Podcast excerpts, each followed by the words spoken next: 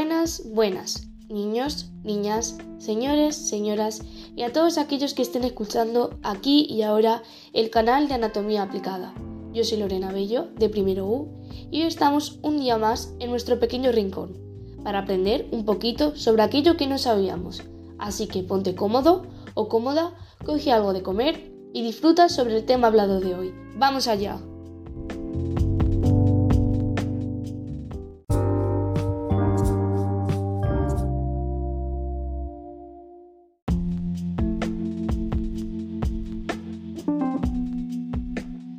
Imagínate que estás corriendo en una maratón con un amigo y ves cómo poco a poco se está ahogando.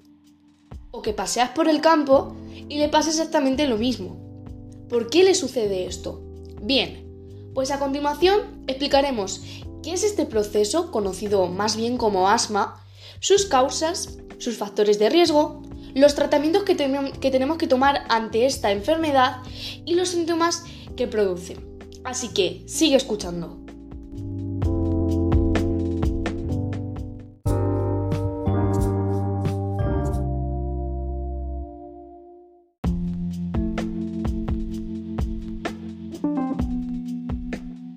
Principalmente para saber por qué mucha gente posee esta enfermedad, denominada asma, tendremos que saber qué es primero. Se dice generalmente que es una enfermedad crónica, es decir, que siempre la vamos a tener con nosotros mismos, que hagamos lo que hagamos, nunca nos la vamos a quitar de encima. Y entonces es cuando las vías respiratorias de los pulmones se hinchan, por lo tanto se estrechan y se presenta una alta dificultad ante la respiración, la falta del aire o presión en el pecho, que provocará la tos.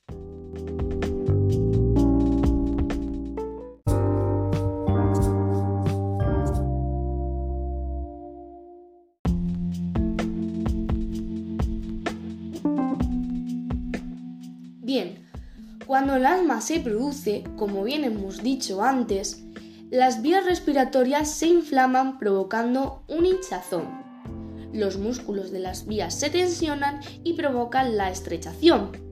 Es una causa muy peligrosa ya que si estamos ante un factor de riesgo, el asma genera la reducción del aire provocando en situaciones extremas la asfixia por lo que si tienes asma y estás cerca de aquellos factores de riesgo, corre y evítalos.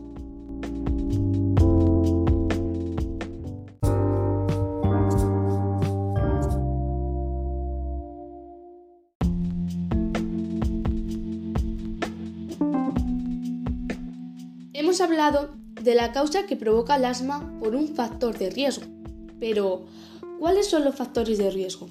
Hay múltiples de ellos, los cuales nos provocan una serie de síntomas al inhalar estas sustancias llamadas alérgenos, que son las sustancias que nos provocan el asma. Los factores de riesgo pueden ser los siguientes. Por ejemplo, el pelaje de los animales, los ácaros del polvo, ciertos medicamentos como la aspirin, cambios de clima, pero en especial al cambio al frío, químicos, tanto en los alimentos como en el aire, la actividad física, el moho, el polen, las emociones fuertes, como puede ser un claro ejemplo el estrés, el humo del tabaco, o por último las infecciones respiratorias, como el propio resfriado común.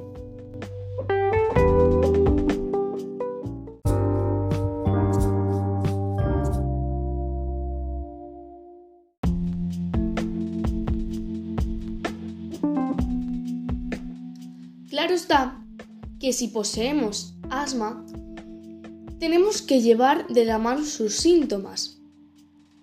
Hay una gran variedad de síntomas que produce el asma, pero principalmente hay unos que siempre, pero siempre están presentes, que son los siguientes. Tos con o sin producción de flema, tiraje de la piel entre las costillas al respirar, dificultad de respirar a la hora de realizar un ejercicio físico, dolor o rigidez en el pecho y por último, tener dificultad para dormir.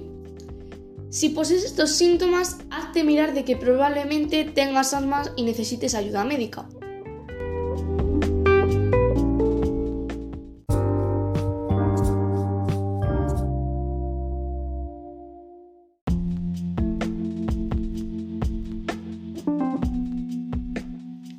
Debemos saber que el asma es una enfermedad que no tiene cura, pero en muchos casos podemos reducir sus síntomas con una gran variedad de tratamientos.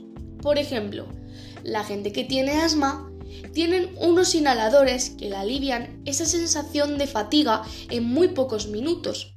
Te puede pasar tanto haciendo ejercicio o deporte o simplemente porque pasas al lado de plantas que sueltan polen. Otra opción es tomar cada mes una vacuna, aunque también depende mucho a lo que le tengas asma.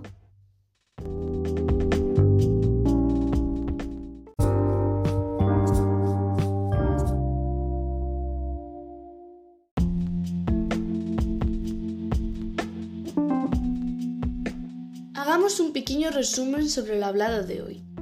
Hemos podido saber qué es el asma, cuál es su causa, cuáles son sus síntomas como la tos, cuáles son sus factores de riesgo como los ácaros de polvo o cuáles son los tratamientos que debemos tomar ante esta enfermedad como los, los inhaladores. Bien, finalmente si tienes esta enfermedad crónica, aunque nunca se te vaya a ir, pide ayuda médica y suaviza esos síntomas.